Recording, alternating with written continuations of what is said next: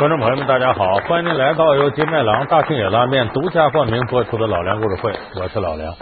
我们这一系列节目给大家说到了刚刚去世不久的日本天皇巨星高仓健。那么中国人喜欢高仓健呢，除了他本身有的这种男子汉的风范、责任感以外呢，很重要一点呢，高仓健在那一个特殊时代给我们带来了一些很浪漫的东西。你像在《追捕》里面，他和女主角真由美之间。发生的浪漫爱情故事，打破了家族习惯势力的界限，两个人最终幸福的走到了一块儿。你为什么要救我？为什么？为什么？我喜欢你。那么这样的浪漫故事呢，在高仓健的电影里边很多见。你像不光是他和这个真由美这样爱情故事，后来的远山的呼唤，后来的这个幸福的黄手帕，里面都有这样类似的情节。就高仓健在银幕上经常收获了属于自己的浪漫爱情。那么现实当中，高仓健自己的婚姻生活、爱情世界是不是也如此幸福呢？完全。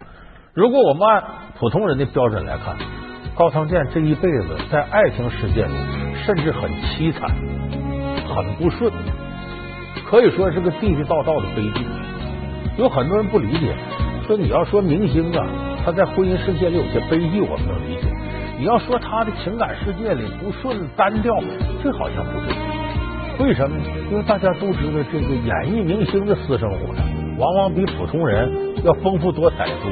他拍戏，他经常有些感情戏。这个一拍戏，他得入戏，要入戏深了就出不来。就容易这个阶段呢，突然对某个异性产生好感，就无法自拔，所以容易就是闹出一些感情世界的纠纷来。所以不是说有的明星啊，说演员呐天生就轻浮就怎么样，是他的环境容易诱发人的这种感情因素。不要走，哪儿也别去，我恨死。在这儿这些日子。我忘而这个媒体就愿盯着这事，一有这谁谁谁发生绯闻了，赶紧就报道。但是这一点对高仓健不成立，就日本的媒体对高仓健很头疼，就是你找不着他什么绯闻。这个根本原因是什么？高仓健在感情世界里头啊，他的骨子里是个特别害羞个人。他就像我们生活当中有的人，明明对对方那都爱的都不行了，但他就不会表达。甚至不愿意表达，要谁要点破了，说你对他好，谁谁说的，他还来气了。高仓健就是这么一个人，感情世界里表达上极度害羞，而且又好面子，这是高仓健最典型的内向性格的一部分。像高仓健这种形象，平时不爱说话，但内心非常的善良，总愿意帮助弱者。我二十几岁就看高仓健，很熟悉。高仓健一开始都演帅小伙，跟女主人公谈情说爱。后来慢慢慢慢，黑帮片流行以后，他就开始演黑社会。所以他原来演小生时候的感情丰富，演黑帮时表情生硬严肃，慢慢的就形成了他的一种特殊的演技风格。最后变成不是靠电影特写，而是通过整个身体来演戏。他是这样一个演员。你看这个事情呢，咱可以往他青少年时期说。那时候高仓健呢，在这个上初中的时候，情窦初开的时候。他心里喜欢上一个人，但这不是我编的啊。高仓健自传里写的很清楚，是他的一个老师，女老师。可是他爱上这个老师呢，有的这个小男孩会表达，经常在老师这个呃抽屉里放一朵花，或者给老师送个什么教师节送个什么礼物。但现在中国小男孩都很开放的，但高仓健不是，他根本就不会表达，甚至呢，他很怕别人说你跟这老师关系好。你看这人这个心理就很奇怪啊！其实这个我倒觉得很正常，就是在我们中国这个呃青少年学习这个环境当中，也常有这样的事儿。你比方说某一个女孩，就发现班级这些男孩子，其中就有一个总惹她生气，甚至总欺负她。这女孩就生气，为什么总欺负我？其实恰恰是这个男孩爱上这个女孩，他才会这样。这样好了。明天早上，我在黑板上写上陈寻喜欢方茴，陪你一块。你别写。为什么不能写？我就是要写，我就是喜欢你。所以这是人心里头非常奇怪的一个逆反现象。现在咱们心理学已经完全能解释这个事儿了。结果后来这个小田老师呢，被校长批评了一通，这小田老师就想辞职，就在班级学生面前哭了，说我受委屈，我不想干了。结果高长健很奇怪的说了句什么话：“行啊，你走吧，正好我们都烦你呢。”你看，这就是一种特殊的逆反心理。后来这老师很伤心，说：“你看我对你挺好，你这学生怎么能说这话？”结果这个习惯呢，一直维持到高长健参加工作。在电影公司里边呢，有一位这个比他大个五六岁的大姐，对他很照顾。他看他小，一天照顾，本来经常请他吃点这个，吃点那个，给他带的饭。高长健就爱上了这个大姐，但是他就不敢表达。有的时候反而呢，就这个大姐说请大伙吃饭，唯独他就不去，来表示我跟你没啥关系。其实这就是很特殊的逆反心理。到后来呢，他想了很长时间，鼓足勇气说：“我得跟他表白，我确实喜欢他。”他刚想跟这大姐说，这大姐说：“我给你报告个喜讯，我要结婚了，晴天霹雳。”所以高长健他在过去的初恋过程当中，这都是他在自传里写的。这他就是一个羞于表达的，在心理上相对来说很封闭的这样一个人。等后来过了多少年，他成名以后呢，呃，回到故乡呢，给这两个女人，那个小田老师和这个大姐，说我这个电影在这有个首映式，我请你们呢来看。我当年呢，我岁数小，好多事不理解，冒犯你们，向你们赔礼，来咱们一起吃个饭。结果这两个女人不约而同都拒绝，为啥都拒绝？就说当年你见到我的时候，我那阵还正年轻，你现在你我们俩都比你大不少，再见面都一脸褶子，都老太太了，把你的美好记忆你自个儿留着，两位都没来。这高长健在自己自传里呢，充满着遗憾的写当年这么两段感情经历。那么后来高长健的第一次婚姻。他这辈子就一次婚姻，等跟老婆离了之后，他就再没娶过。所以可以说，他一辈子真正拥有的女人就是他这任妻子。他这任妻子呢叫江丽芝惠美。这个江丽芝惠美是当时日本的一个歌星。一九五二年时候呢，才十五岁，他就出了个唱片，在日本卖了四十万张，在当时引起挺大轰动。他跟高仓健是怎么认识的呢？是两个人一起拍一部片子，恋爱的片子，叫《电光空手道》。在这里边，他俩认识的。那这里头呢，有一句这个耳熟能详的歌曲，就是当时姜丽之会美叫田纳西的华尔兹。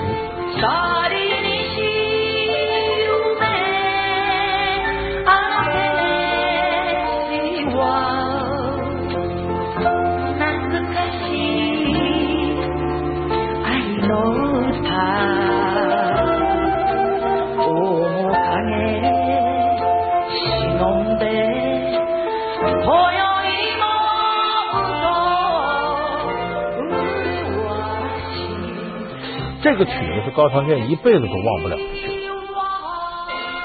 当时他俩呢，由于演戏演对手戏，越来越熟，产生好感了。而这个姜丽芝惠美又比较主动，你这事要指着高长健主动就麻烦了。所以两个人呢，很快呢结婚。结婚当天，季惠美的家人在亲戚家借来了一台摄像机，记录下了这场最隆重的婚礼。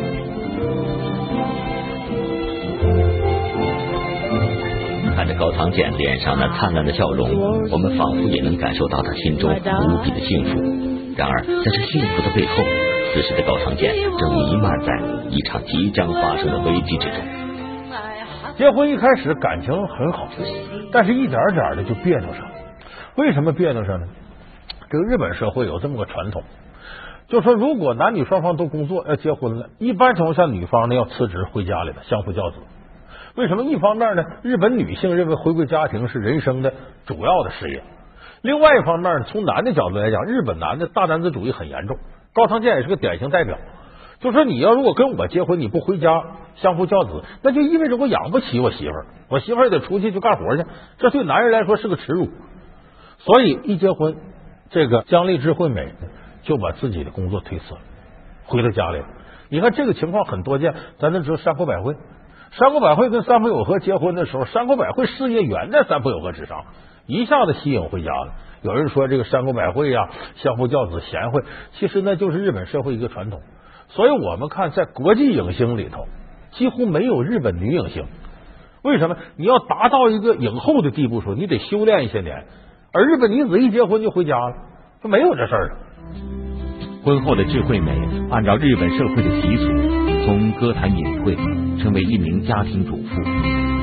高仓健则一头扎进了工作中。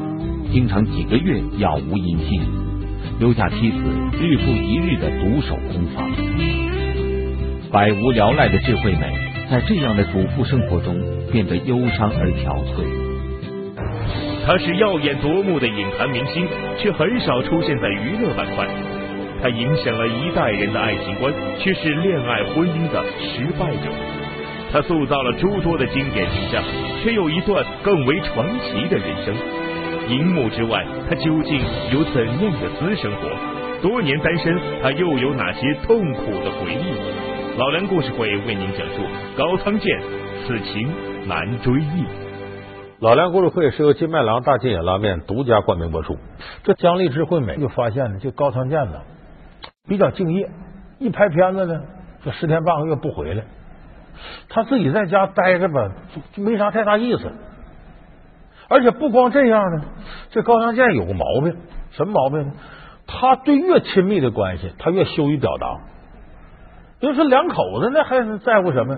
他不是。你看，咱们咱们看啊，电影《追捕》里边结尾，那个高仓健演的这杜秋，哎，这个抱着这个真由美，抱着他肩膀，俩人一起在蓝天白云之下往前走。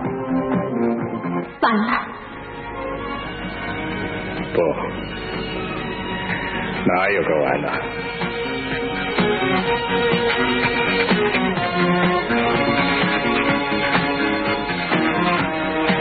我也去行吗？你看着电影，没有？在现实世界里，这事发生不了。高长健特别忌讳在公共场合表达这种心理，所以两个人为了这些事儿啊，总吵架，总吵架。这样呢，姜丽芝惠美，看我在家待着什么意思？你回来一整跟我吵架，要不就不回来，干脆我付出，就这么的，他付出，就开始重新又是唱歌演戏。他这一付出，俩人矛盾更大。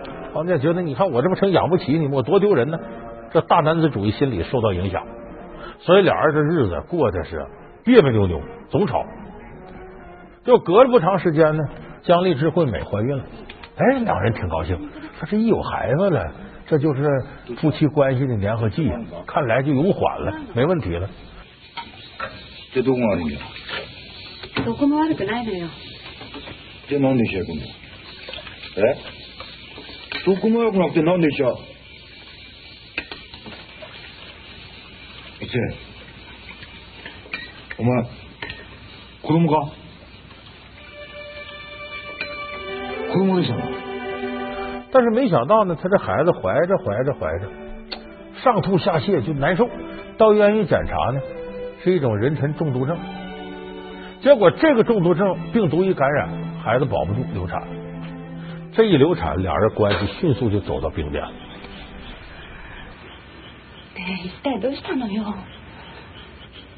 他为什么高仓健受不了这个事儿？他大男子主义，他很想要一个孩子。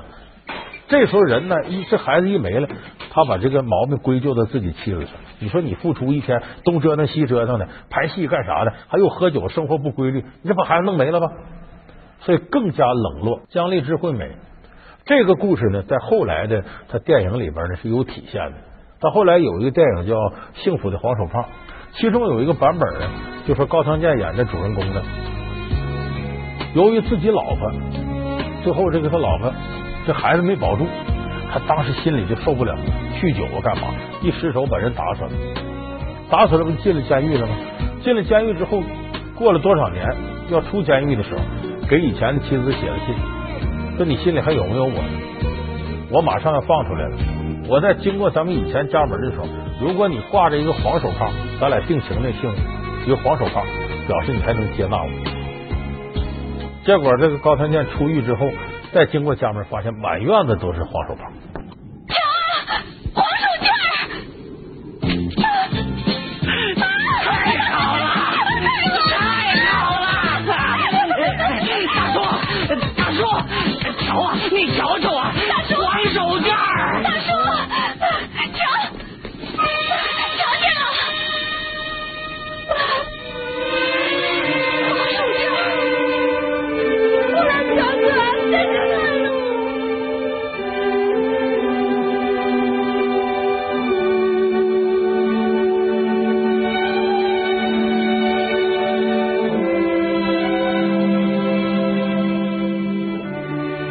这是一个很美好的故事。这个故事里头，其实就体现了高仓健当初那种心情：孩子没了，心里郁闷的都不行了。而这时候，两人关系降到了一个冰点。姜丽芝惠美又说错了一句话，怎么说的？在这种心情下，你想，作为一个女人，她能好受吗？她登台唱歌，唱到第三首歌的时候，这第三首歌是一个反映夫妻感情的情歌。唱唱，她想到自己跟高仓健唱不下去了，在台上哭了，那哭的一塌糊涂。那底下观众不知怎么回事，唱哭成这样，真哭还是？这姜丽芝惠美就搂不住了，在台上就说了：“说我这歌就。”唱的比我这家生活来说，我生活比这更惨，我没法再过了。我要向你们宣布，我要跟高长健离婚。这在台上情感一宣泄，你咱们在家里有时候都是两口子一打仗，你再他们离婚咱不过了。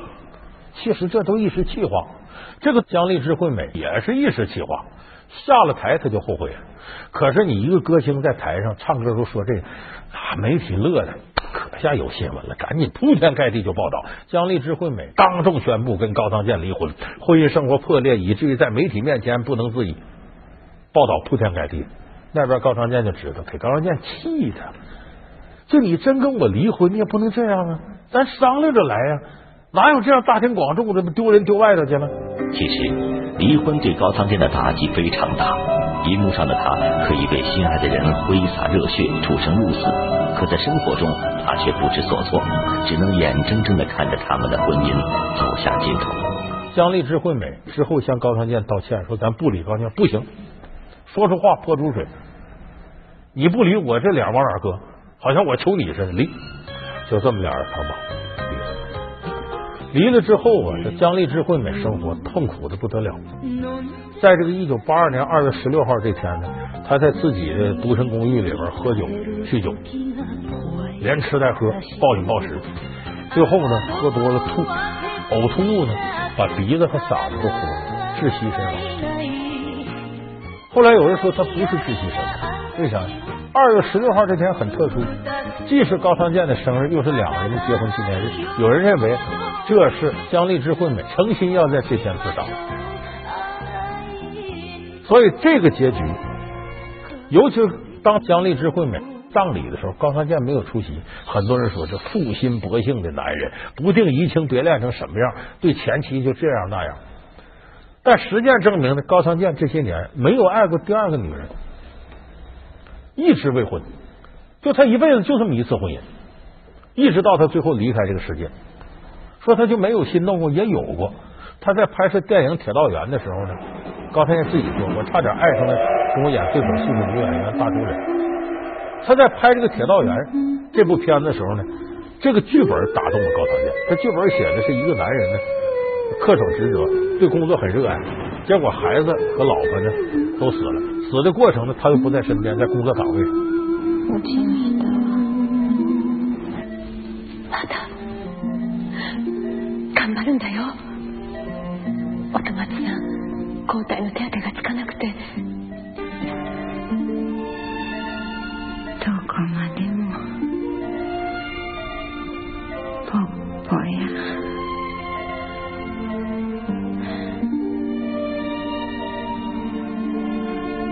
那这个有点类似于高仓健对事业的这种热爱程度。高仓健接这片子还有个要求，里头的歌曲必须用那首田纳西的《华尔兹》，就是姜丽芝惠美唱的。